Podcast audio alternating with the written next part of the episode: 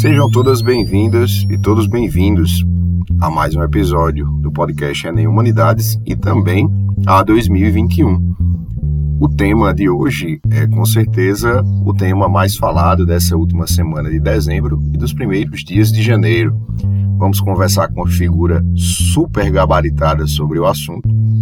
Que assunto é? Galera, vamos falar sobre vacina. Dá o play aí. Pois então vamos lá, estamos começando. Antes de mais nada, peço apenas que o senhor doutor Tarcísio se apresente aos nossos ouvintes. Quem é Vossa Excelência e por que estará gabaritado a meter o pau na galera aí anti-vacina? então, galera, é, chegando por aqui, professor Tarcísio Meirelles, sou professor de Biologia, graduado é, como bacharel e licenciado pleno em Ciências Biológicas, certo? Então, toda a área de pesquisa como área de ensino, né, abrangido pelo meu currículo, com experiência já aí de 10 anos em ensino médio e preparações para vestibulares e Enem em escolas de renome uh, na cidade de Campina Grande, no estado da Paraíba.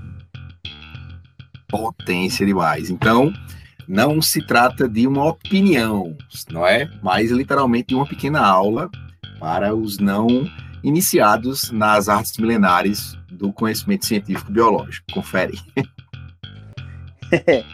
com certeza, meu querido, com certeza.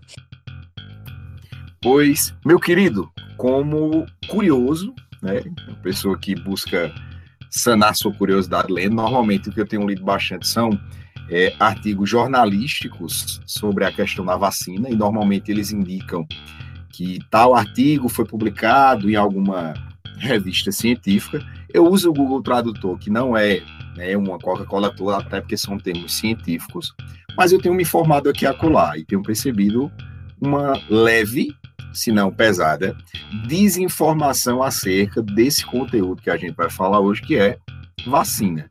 Então, assim, antes da gente chegar lá na de Oxford e na Coronavac, por favor, explique aos nossos jovens que vão fazer vestibular, ou que são apenas curiosos, o que danado é uma vacina? Então, é, o nosso organismo ele apresenta um mecanismo, né, uma série de mecanismos, na verdade, de defesa que buscam impedir a entrada de agentes infecciosos ou estranhos, né? Nós chamamos isso de primeira linha de defesa, certo? Ou então, caso o agente infeccioso ele consiga adentrar o organismo, a gente precisa, né? O nosso organismo precisa de alguns mecanismos para impedir que depois de ter entrado esse agente infeccioso, esse invasor, se instale né? Aí é o foco da segunda linha de defesa.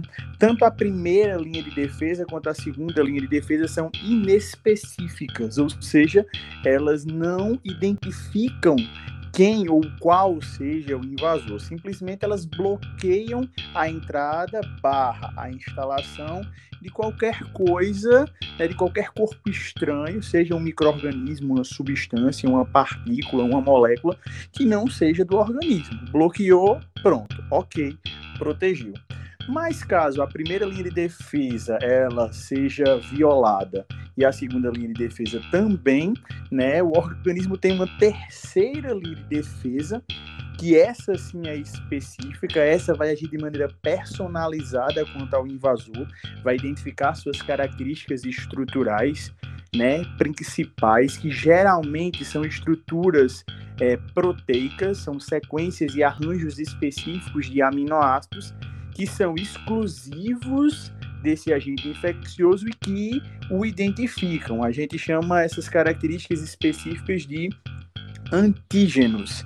Então, a ideia da terceira linha de defesa é identificar quais sejam esses antígenos e, a partir daí, é, fazer, a, a, moldar, construir um processo de eliminação do indivíduo, né, microorganismo, do agente invasor, portador desse antígeno. Então, o processo de defesa, nesse caso, ele é personalizado. E essa terceira linha de defesa nós vamos chamar de sistema imunitário. Aí, quando a gente entra em contato com o agente invasor, o nosso sistema imunitário vai fazer a leitura, identificação e criar um método de combate né, de destruição, de eliminação desse indivíduo que conseguiu entrar no nosso organismo, rompendo a primeira linha de defesa, que conseguiu se instalar burlando a segunda linha de defesa e que agora a gente precisa impedir que ele se dissemine e possa causar a morte do hospedeiro, né? E para isso a gente usa a terceira linha de defesa. Então, nesse mecanismo, o organismo vai identificar, vai criar um modo de combate, um modo de eliminação e vai guardar essa informação na memória. Isso a gente chama de processo de imunização ativa natural. Natural porque o indivíduo se infectou e ativa porque é o próprio sistema imunitário do indivíduo que está tomando as, as providências para livrá-lo desse agente infeccioso. Ponto. Aí o que, que acontece? Algumas doenças elas são prejudiciais o suficiente e tem uma evolução rápida o suficiente para que o comprometimento do organismo hospedeiro seja rápido, veloz e avassalador.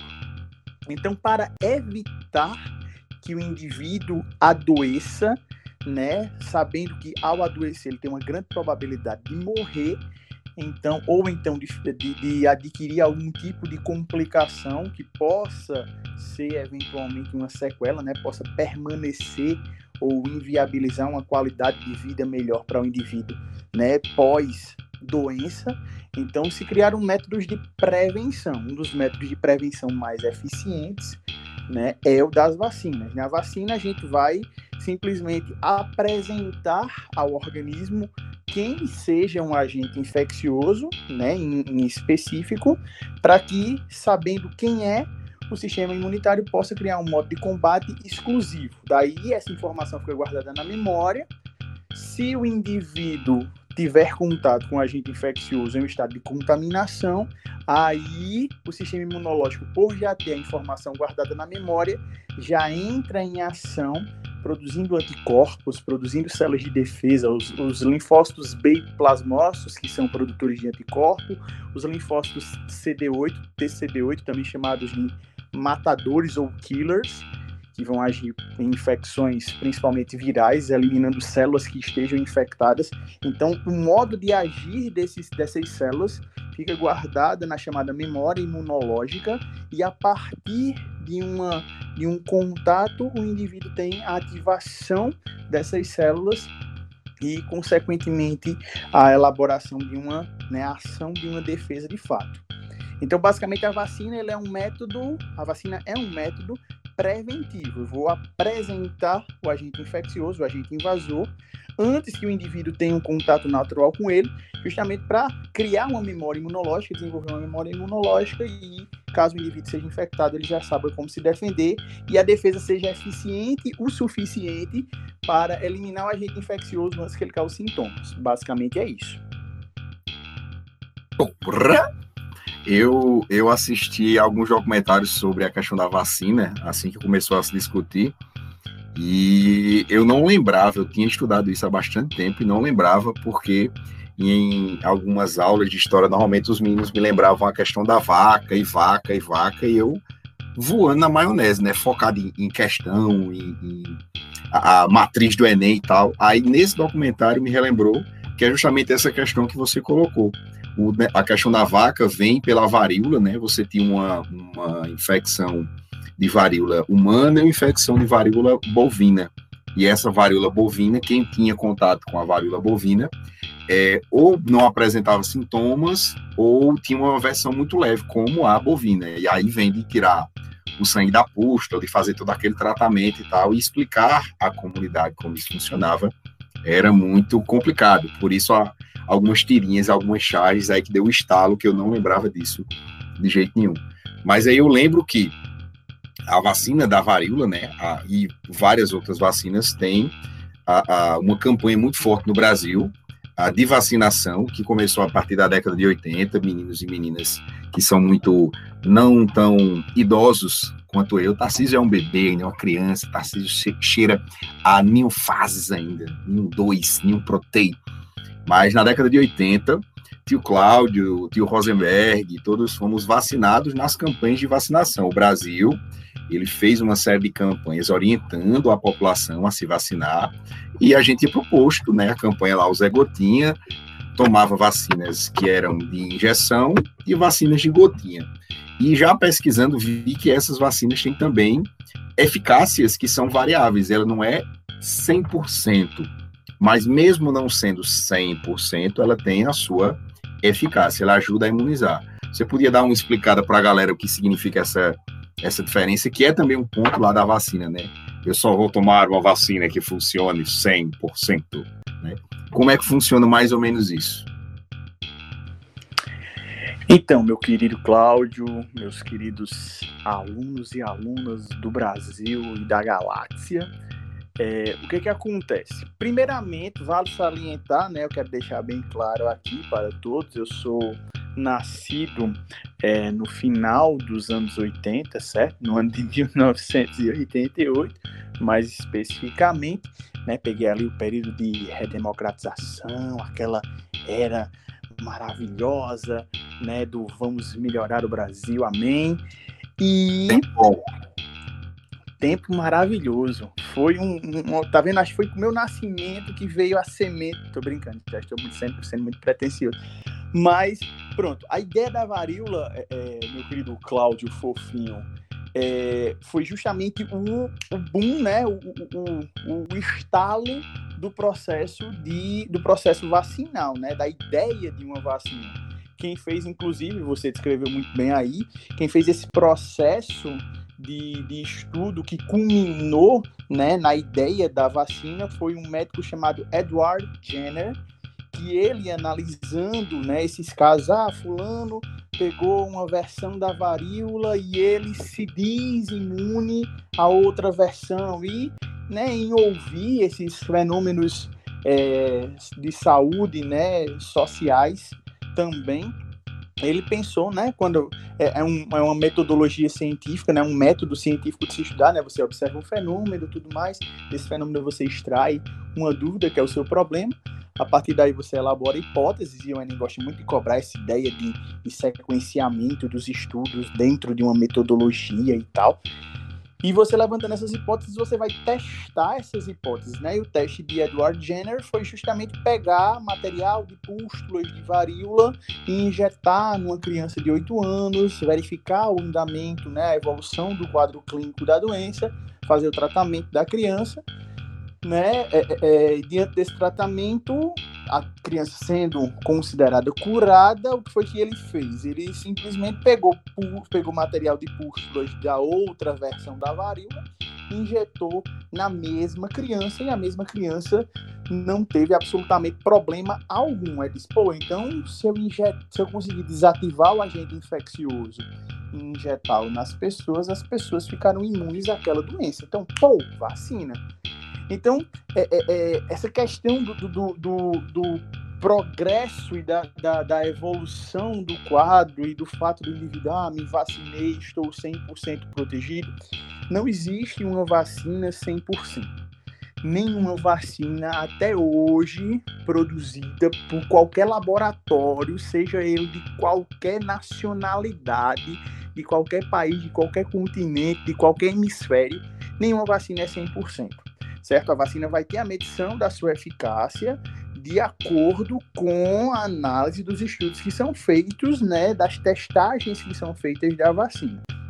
Então, em todas as, as, campanhas vacinais de todas as vacinas que a gente toma, praticamente do momento que a gente nasce até a nossa fase adulta, né? Existe, para quem não sabe, existe inclusive um cartão de vacinação do adulto, né? A gente tem que tomar vacina tetânica, a gente tem que tomar vacina contra sarampo, a gente tem que tomar vacina contra hepatite B. Então, são vacinas que, quando adultos, nós temos que tomar, né? Complementando as vacinas que tomamos na nossa, na nossa infância.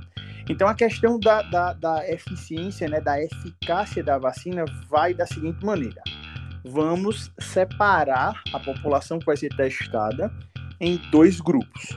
Um grupo vai receber a vacina, que está em análise, outro grupo vai receber um placebo. Só que ninguém que está sendo testado sabe se está recebendo a vacina ou o placebo.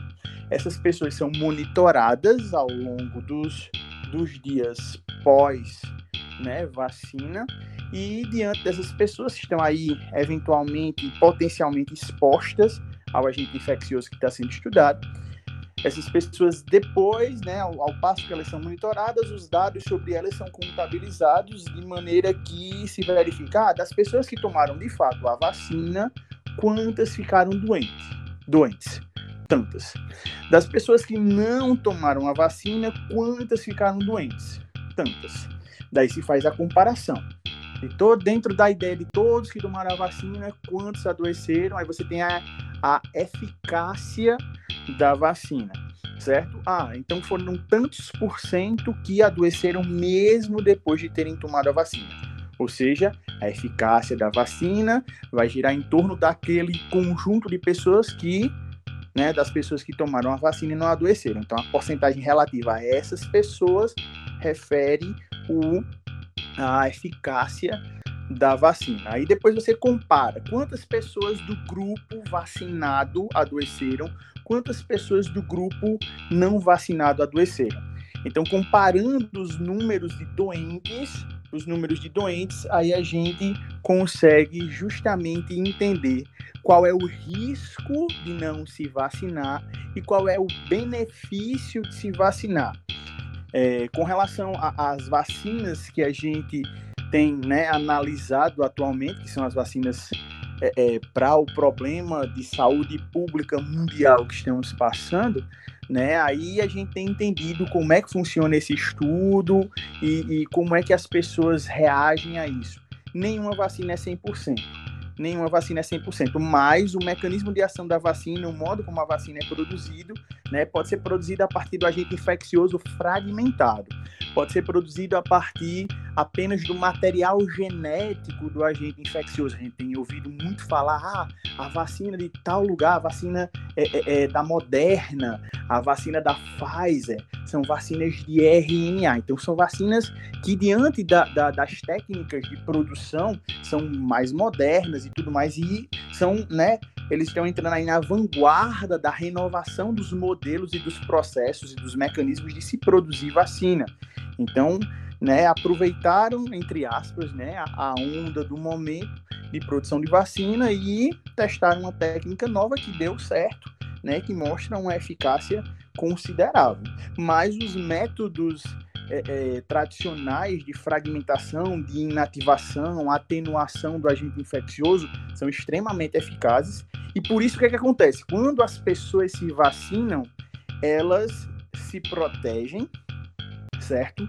Se a doença, como é o caso da Covid-19, ela tem fases ou ela tem estágios, ah, uma pessoa ela tá, ela teve um, um quadro leve, ah, a pessoa teve um quadro moderado, a pessoa teve um quadro grave, precisou de intubação, de UTI e tudo mais. Então, esses casos também são levados em consideração na análise da eficiência da vacina. Ah, das pessoas que adoeceram, mesmo depois de terem tomado a vacina, quantas ficaram é, num quadro leve? Quantas evoluíram para um quadro moderado? Quantas evoluíram para um quadro severo, um quadro grave? Então isso é levado em consideração também. Por isso a gente tem essa variação. Ah, eficiência global, eficiência para casos moderados, eficiência para casos graves. Então essa tem, a gente tem essa variação. Mas as vacinas tradicionais, feitas por técnicas tradicionais, são extremamente eficientes e, independentemente da técnica, né? O indivíduo que é vacinado, ele se protege, ele protege ao outro. Porque se eu me vacinei e Cláudio não se vacinou, Rosenberg se vacinou, então o que, é que, acontece? Eu e Rosenberg, por estarmos vacinados, nós não adoecemos. Se nós temos um convívio com o Cláudio, por não adoecermos, não podemos transmitir ou levar a doença para Cláudio. Então, Cláudio, por tabela, se protege também porque nós, eu e Rosenberg, vacinados, somos uma barreira para proteger os que não são vacinados, no caso do exemplo, nosso querido Claudinho Barroso. É, eu vi ó, anteontem, se não me engano, uma possibilidade que eu vi numa matéria da CNN Brasil, de um infectologista dando uma possibilidade bem interessante, que ao invés de nós começarmos a imunizar todo mundo, né, fazer aquele processo, grupo de risco, profissionais de saúde, comorbidade e tal, e vacinar todos com as duas doses, fazer primeiro uma vacinação completa de todo mundo com a primeira dose, e aí demoraria um tempo maior para a segunda dose, mas a gente conseguiria, de acordo com os cálculos dele, atingir um número mais expressivo, porque a quantidade de produção de vacina, ela seria, lógico, como a gente está estendendo o tempo entre uma dose e outra, daria mais tempo para a produção e, consequentemente, para imunização. Achei isso bem, bem interessante.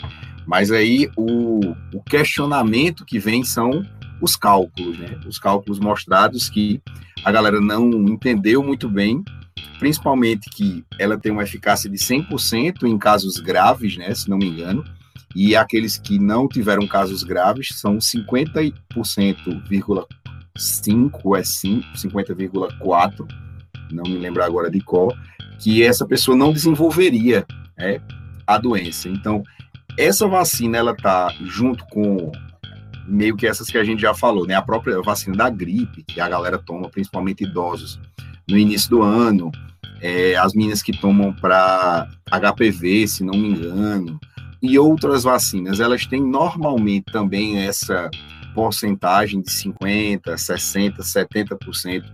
E se forem, claro, você já não precisa nem responder, porque elas são seguras, porque a gente toma isso desde sempre, né? A gente tem as marquinhas no braço para comprovar. Mas essas outras vacinas, elas também têm essas variações de, de, de, de eficácia de 50, 60, 70, porque até então acho, penso eu, como uma pessoa de senso comum falando, né? A gente nunca ouviu essa numeração de eficácia. Olha, vamos vacinar contra a poliomielite, contra o sarampo.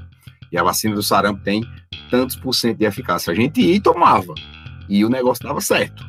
Então, essas outras vacinas também têm essa mesma variação, tu saberia apontar mais ou menos por cima, ou de alguma questão mesmo de prova, essa variação, essas, esses números de outras vacinas, só para a galera ter um exemplo.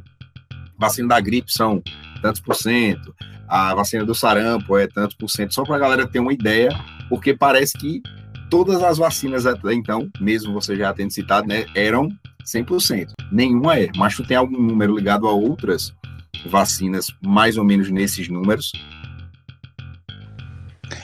Então, o que que acontece? É, nunca antes se preocupou, pelo menos em se tornar público, né, a ideia de ah, quantos, de, qual é a eficácia da vacina X, Y Z. Né, nunca se preocupou com isso porque eram vacinas que já eram, já estavam né, há muito tempo em uso e sempre demonstraram uma proteção muito ampla, né, estavam tanto que estão dentro a, do, do, do quadro de vacinação há pelo menos três décadas e meia. Então nunca se preocupou com isso, mas diante do nosso quadro atual de de negacionismo científico, de politização, de, de pandemias e vacinas, né, as informações elas têm que ser mais claras, apesar da, das fake news distorcerem aí todo o andamento do, da notícia e do jornalismo sério comprometido e imparcial. Né? Mas o que, que acontece? a, a, a, a maioria das vacinas, com o tempo de uso, elas, né, elas vão sendo aprimoradas. A vacina contra H1N1, né, a partir da pandemia que se teve em 2009, mais ou menos, e também dos, dos outros, dos outros, é, é, do SARS-CoV-1, é, do MERS e tudo mais, que foram problemas respiratórios que levavam a síndrome respiratória aguda grave. Então, essas vacinas, como foram desenvolvidas em um, um espaço de tempo menor, de acordo com a, a, urgência das situações, então elas né, ainda passam por processo de, de aprimoramento. Vacinas mais antigas, como vacina de sarampo, vacina de rubéola, vacina de cachumba, são vacinas que já estão em uso há muito mais tempo, então elas são aprimoradas, elas são potencializadas, elas são melhoradas com o passar do tempo. Por exemplo, a vacina contra a febre amarela, que a gente precisa tomar quando viaja para determinadas regiões do país, né, ela tem uma eficácia de mais de 90%. É, a vacina da, do H1N1, da, da, da gripe H1N1, ela tem inicialmente ela tinha uma eficácia acima de 60%. Com o passar do tempo, essa eficácia foi sendo melhorada com os estudos mais aprofundados. A gente deve sempre lembrar que, que que a gente está vivendo um, um, um, processo em que se demanda uma urgência na produção da vacina. Primeiro ponto. Segundo ponto, que é, a tecnologia hoje, comparada com a tecnologia de desenvolvimento de vacina que fez, que produziu as vacinas que Cláudio tomou na década de 80, que Rosenberg tomou na década de 80, que eu tomei no finalzinho da década de 80, mas principalmente aí durante toda a década de 90, então a tecnologia é muito mais avançada hoje. Portanto, ah, porque a vacina foi produzida num espaço de tempo mais curto do que um, um, uma criança leva para ser gerada e nascer. Certo, mas a tecnologia é muito mais avançada. A gente tem vacina gênica hoje. A gente consegue clonar seres vivos, a gente consegue clonar animais, consegue clonar pessoas, a gente consegue transferir gene de uma espécie para outra. Os caras conseguem fazer é, é, filhotes de camundongo brilharem no escuro, como aqueles bonequinhos da Coca-Cola do início dos anos 2000, aqueles gelobos. Tá danado.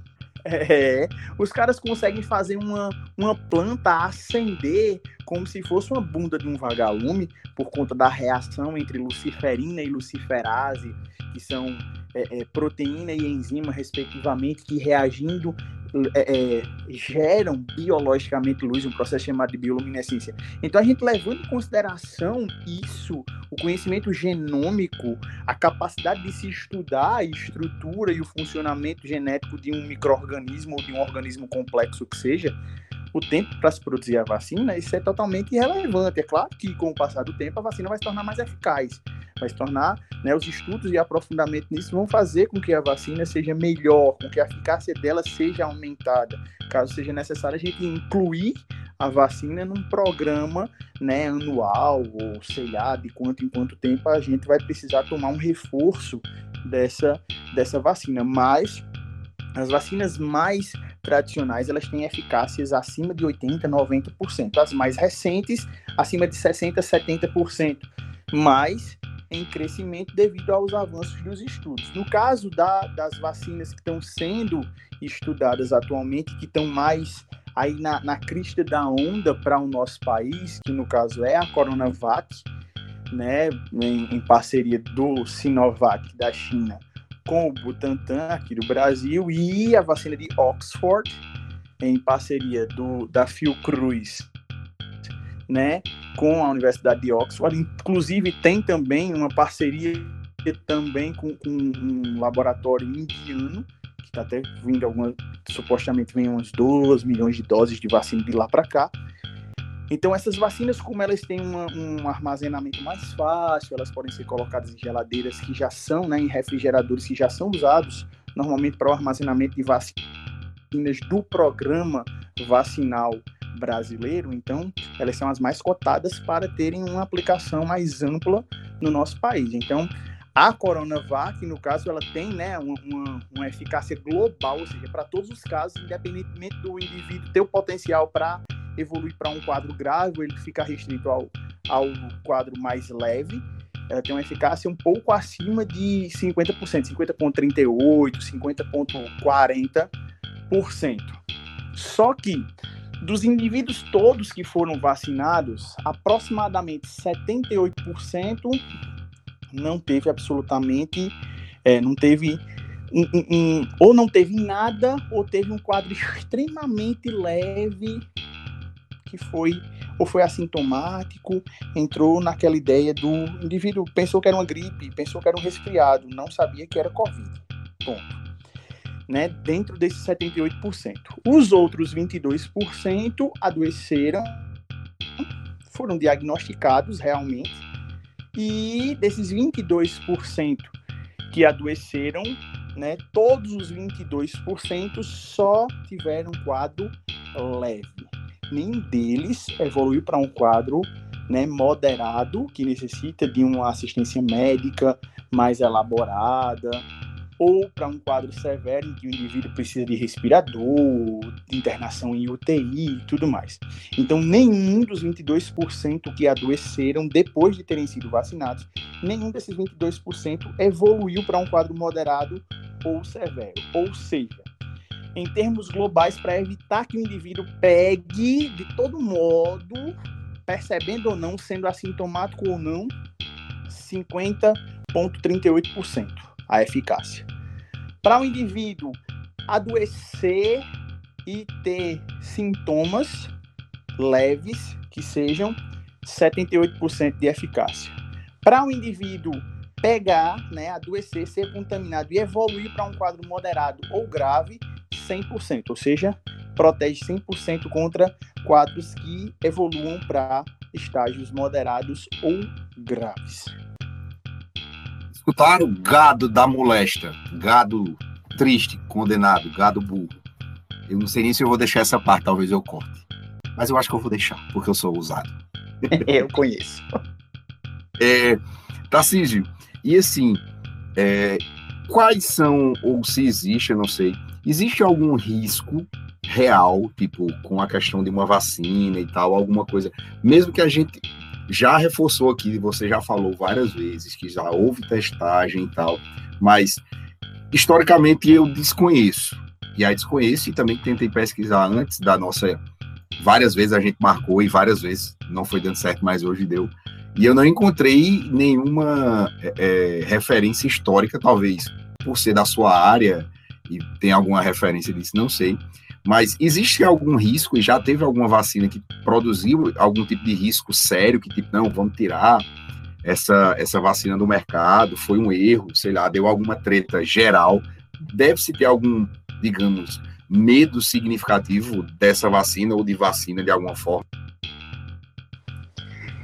Pronto, a, a, a, pseudociência ela tem, ela tem interferido muito na ciência verdadeira né? Por volta de 1998, um, um, médico inglês, não sei se exatamente inglês ou britânico, né? Tá britânico para ter menos chance de eu errar.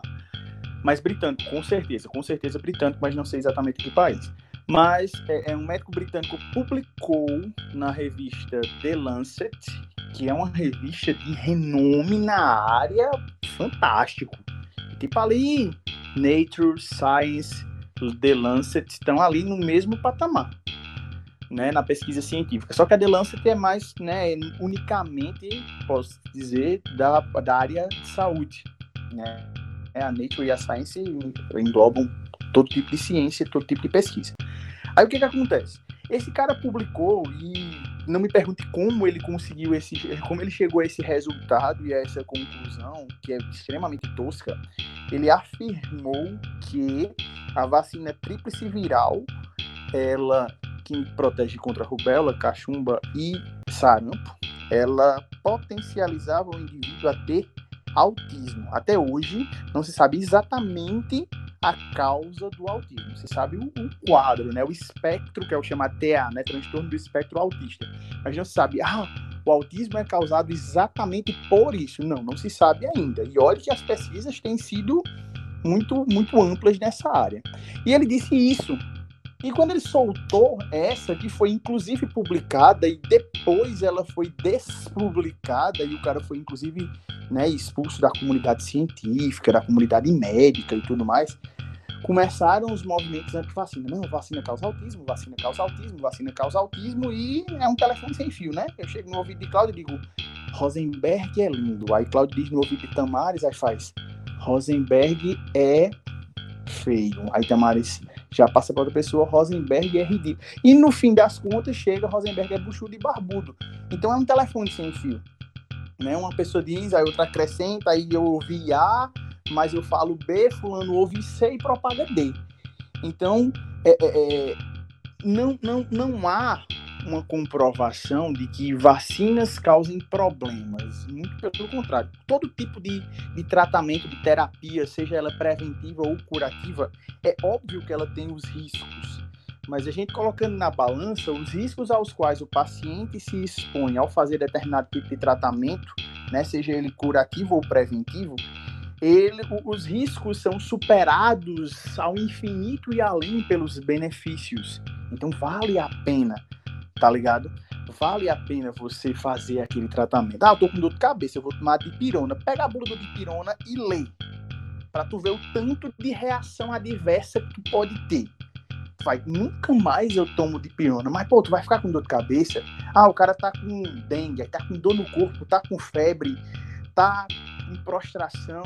Então tu vai tomar um dipirona, um paracetamol, né, um Tilenolzinho aí para dar uma melhorada, para tratar dos sintomas. Tu tá gripado, uma gripe não covídica. Aí tu vai tomar um medicamento um antigripal que vai dar uma segurada na dor do teu corpo, na tua febre, na dor de cabeça e tudo mais. Mas se você lê a bula do medicamento mais simples que você possa fazer uso no dia a dia, você vê que tem muitos riscos.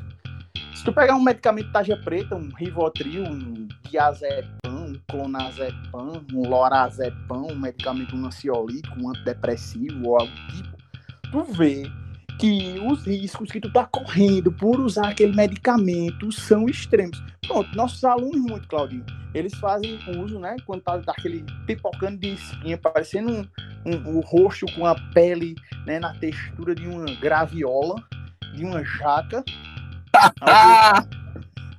que eu já tive pra poxa na época da adolescência. Se você chegar perto de mim, você vê que meu rosto é cheio de cicatriz, de espinha que eu meti as unhas, ou então botar o barbeador por cima.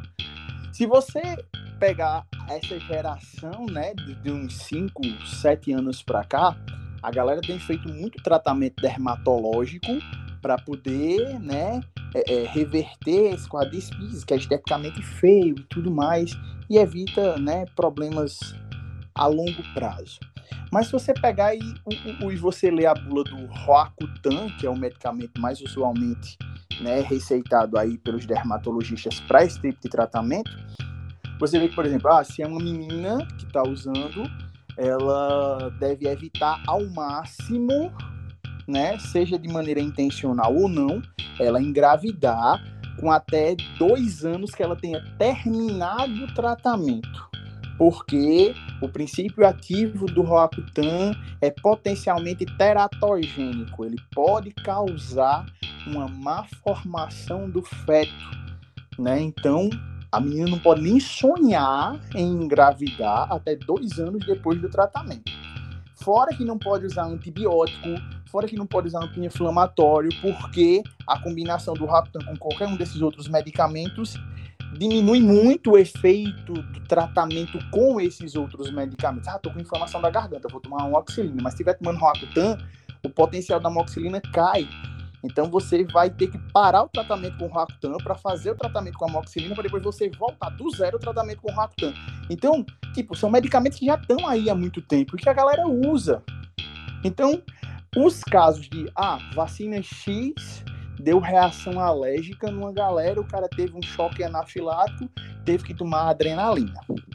O cara, todos os casos, né, de reação alérgica, de reação adversa à vacina, eles são ínfimos diante dos casos de benefício com a aplicação da vacina.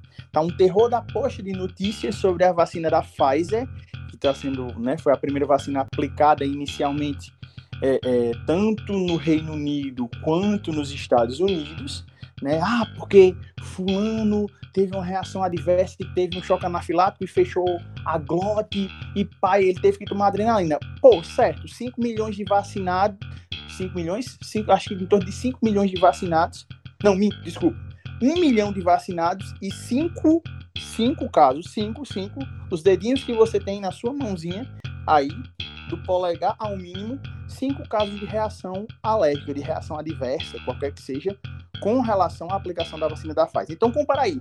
Quantos por cento cinco casos representam em um milhão de casos? Né? Divide 5 por um milhão e multiplica por 100 e tu me bota o resultado aí na tua, na tua frente e vê se compensa ou não.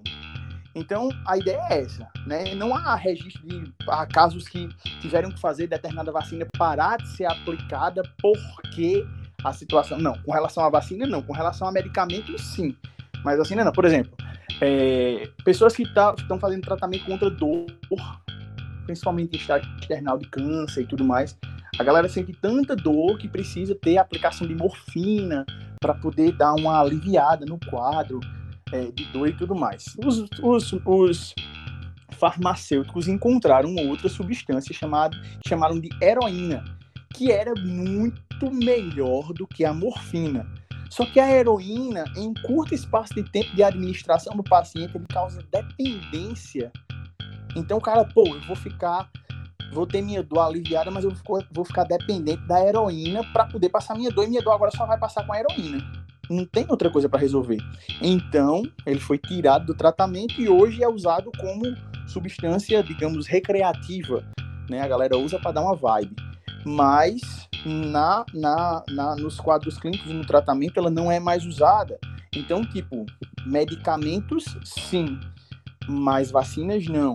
E parou de ser usada porque teve casos adversos, sempre tem e vai sempre existir com qualquer tipo de vacina, seja ela antiga ou recente mas os benefícios e a galera que é beneficiada superem muito a galera que eventualmente seja prejudicada. Então compensa muito, né, como uma política, como não vou dizer nenhuma política, mas como um mecanismo de saúde pública, né, de benefício da população, da sociedade, como é um processo para todos e não para um indivíduo só. Então ela realmente compensa, mesmo eventualmente tendo um ou outro caso adverso, mas compensa. É muito comum essa, inclusive na parte de humanidades a gente busca trabalhar essa, essa discussão com o alunado, que é a construção da falácia da falsa equivalência, né? Ah, você coloca muito bem, os números eles são muito favoráveis, mas vem um indivíduo, vem um, um bostantino da vida aí, que eu já estava vendo até umas falas dele aí, ainda dão cartaz para uma figura como aquela, questionando sem nenhuma propriedade, sem nenhuma propriedade, ele, se ele leu, assim como eu, alguns artigos, é, não faz com que nem não é que o cientista em si, ou o próprio Tarcísio, ele tenha 100% do controle de todo o conhecimento do mundo, não. Mas são pessoas que se dedicaram grande parte da sua vida àquela área e eles têm um pouco mais de conhecimento do que a gente, que não dedicou àquela área. A gente pode conversar, a gente pode ter ideias, opiniões, etc. Mas o lugar de fala e o conhecimento das pessoas que estudam especificamente a área são inegáveis. E aí, essa galera começa a fazer essa falácia de falsa equivalência e pontuar como você coloca. É um vídeo de alguém que é, é, fala que fechou o epiglote, que teve uma reação, foi o mesmo caso da questão do autismo, né? Ele relacionou, é, um cientista, ele relacionou casos de reação, e aí quem tem irmãozinho, quem tem filhinho, vai lembrar disso aí. Gente, quando a gente vacina a criança, principalmente recém-nascida, até o seu primeiro ano, doutor Tarcísio futuramente vai, né? não agora, ele não tem ninguém grávido, viu, com o Tarcísio, é só uma projeção futura, viu, galera, sem sustos. Mas futuramente, quando ele tiver que levar o filhinho para vacinar, já antecipadamente, na hora da vacina, a gente vai duas horas da tarde, por exemplo, uma hora antes, meia hora antes, a gente já dá um medicamentozinho para dor, para amenizar a dor, porque ela vai gerar uma reação, lembra? É uma parte ou uma, uma parte do vírus, né? Ou um vírus amenizado, ou uma proteína do vírus que vai entrar no teu corpo e inicia toda uma batalha do teu sistema imunológico. Isso vai causar reação, bebê. Pode ser uma reação muito maior, pode ser uma reação muito menor. Então, não confundamos uma reação que é normal, que pode variar para algo como os filhos da gente, tanto o Gael quanto a Amelie, eles não tinham reações muito grandes, além de febre, aquele chorozinho e uma, uma leve dor no local da injeção, mas tivemos filhos de colegas que, depois da vacina que tomaram, e aí tem febre, diarreia, vômito e tal, mas iam para o hospital e diziam, ó, normal, é o corpo reagindo à vacina. E essas reações, elas não são, dentro dos números, a maioria, elas vão acontecer, porque você tem aí um, um panorama genético imenso, e aí você não vai ter o mesmo 100% resultado de reação em todo mundo. Algumas pessoas reagirão mais, outras pessoas menos, algumas nem sentirão nenhuma reação. Isso é normal. Então, esse tipo de discurso falacioso de tentar pegar uma regra e transformar em exceção, e aí pega a exceção quando é conveniente para transformar em regra, gente, até na redação de vocês, tá ligado? Cuidado com isso. Regra é regra, exceção é exceção. Pode, talvez, no meio de todo esse processo de vacinação, lembra que vão vacinar o planeta inteiro. Vocês já pararam para pensar nisso? Vão vacinar o planeta inteiro. Ou pelo menos vão tentar. Talvez nesse processo exista alguma reação, existe, sei lá, o cara misturou cana com droga, ele tinha uma deficiência genética, alguma coisa, e o cara morra por conta dessa vacina. Dentro de um número de bilhões, isso não é excluído. Francis Bacon fala isso, né? E a gente não pode excluir, porque aí é o, o hábito, a certeza da coisa. Pode acontecer, mas não vai desconsiderar todo o benefício de bilhões de pessoas que serão vacinadas. Muito cuidado com essa falsa equivalência. Se aconteceu assim, vai acontecer com todo mundo. Aí eu conheço uma tia minha que tomou e que não sei o quê. Não, gente, desculpa, mas sua tia que mora na Catingueira, em São José da Mata, ela não é um parâmetro para um estudo científico com milhares de pessoas que está ocorrendo desde março do ano passado para cá, diversas indústrias farmacêuticas, centenas de milhares de cientistas, de professores, de intelectuais, um monte de gente debruçada em cima, e aí vem o infeliz e faz, não, eu acho que a vontade de dar um burro assim na boca. Eu acho. Tu não acha nada, desgraçado. Porque tu não leu nada, tu não, não pesquisou, tu não tá dentro da parada, tu não sabe o quanto de sangue, suor e lágrimas são necessários para você desenvolver um conhecimento e aí, se estamos falando de uma vacina, né, o quanto de sangue, suor e lágrimas os caras tentaram até acertar e termos esse resultado aí. Beleza? Senhor Tarcísio, gostaria de acrescentar algo mais? Gostaria de dizer algo que não foi dito? Mandar alguém para a casa de onde for? Aqui o espaço é seu, aqui é a democracia. Fique à vontade. Obrigado pela liberdade total e restrita de sempre. É, mas como, como você mesmo disse, viu, Cláudio? É, a ideia de fulano falou, fulano disse, certo, beleza, mas vamos lá. Não é, não é querendo dar um, uma, uma carteirada ou esfregar um diploma de graduação, de pós-graduação, de pós-pós-graduação, de mega power graduação, pós-ultra, mas certo, fulano tá falando o quê? Não, fulano falou isso, mas ele falou com que propriedade, que conhecimento ele tem? Não, mas é porque ele, ele recebeu um compartilhamento num grupo do WhatsApp. Mandaram uma mensagem para ele no Telegram. Ele recebeu um inbox no Facebook. Velho, é, é a ideia. A galera tá aí se matando para tentar resolver um problema global, aí chega um fulaninho que, né, que tem um, um eco e uma corrente de vento enorme dentro da sua cabeça, e fulaninho diz que, ah, não, não é assim. Por quê? Porque eu tô dizendo que não é, porque eu vi pesquisas de que, sim, que pesquisas, quem pesquisou, de onde o pesquisador ou os pesquisadores são, né, a pesquisadora, as pesquisadoras, de onde esta mente científica é que disse isso. Não, mas é. Aí, tá ligado? Você usa um achismo para justificar é, uma prática que não vai ajudar ninguém, né? Que só vai fazer o seu, o seu ego aí é, ser elevado e um bocado de, de abestalhado que tá. Amém, amém, Senhor Fulano. O Senhor está certo. Palavras muito sábias brotam da sua boca maravilhosa. Mas esse fulaninho que tá, né, vomitando, que a gente também pode chamar isso de diarreia verbal, né, essas falácias aí, ele não tem propriedade nenhuma para isso. Então, muito cuidado. Autoridade em casos de saúde, em casos de ciência, a autoridade ela tem prioridade total na, na repercussão e na confiabilidade da sua fala, certo? Então, por favor, meu pai ele adora mandar notícias né, falaciosas, fake news para mim. Assim que ele mandou notícia para mim, eu abro a notícia dele, já boto o título da notícia dele, pum, na internet e saio olhando né, as fontes confiáveis. É importante, você não pode pegar qualquer fonte que fale qualquer coisa, seja a favor ou contra. Né? Você tem que filtrar as fontes, né, pegar aquelas mais confiáveis e dizer, pronto, é, essa notícia realmente está confirmada aqui, aqui, aqui são fontes confiáveis. Tá? Tem na pesquisa tal, tem no artigo X, em tal portal científico, em tal revista científica, em tal jornal, enfim, aí ok.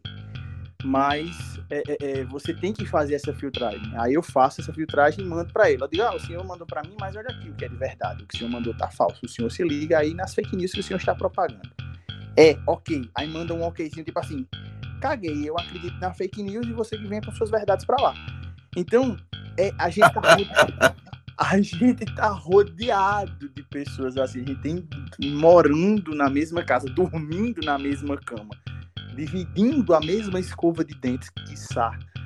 Então, a gente precisa se ligar nisso, né? Ter confiabilidade. Lembrando sempre, você que vai fazer Enem, né? Acredito que a maioria absoluta aqui vá, dos nossos ouvintes.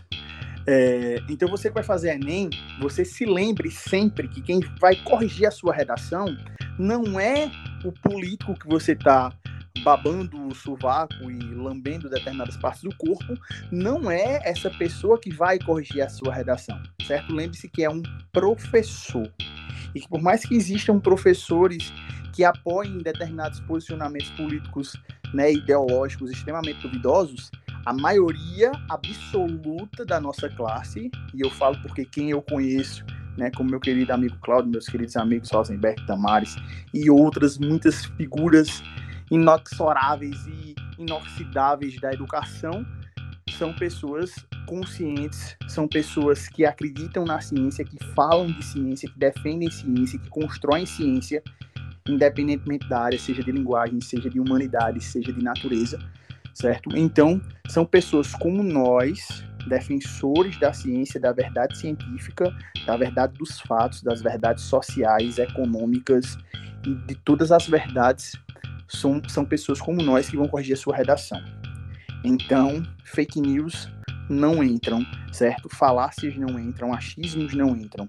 Ou o embasamento é correto, numa fonte correta, seja um sociólogo, um filósofo, um historiador, um geógrafo, um geólogo, um médico, um biólogo, um farmacêutico, enfim, mas a fonte tem que ser sempre confiável. E com isso eu encerro a minha participação, agradecendo ao convite do meu querido amigo Cláudio Barroso, que a todo momento em que ele me chama, eu estou disponível é como, é como.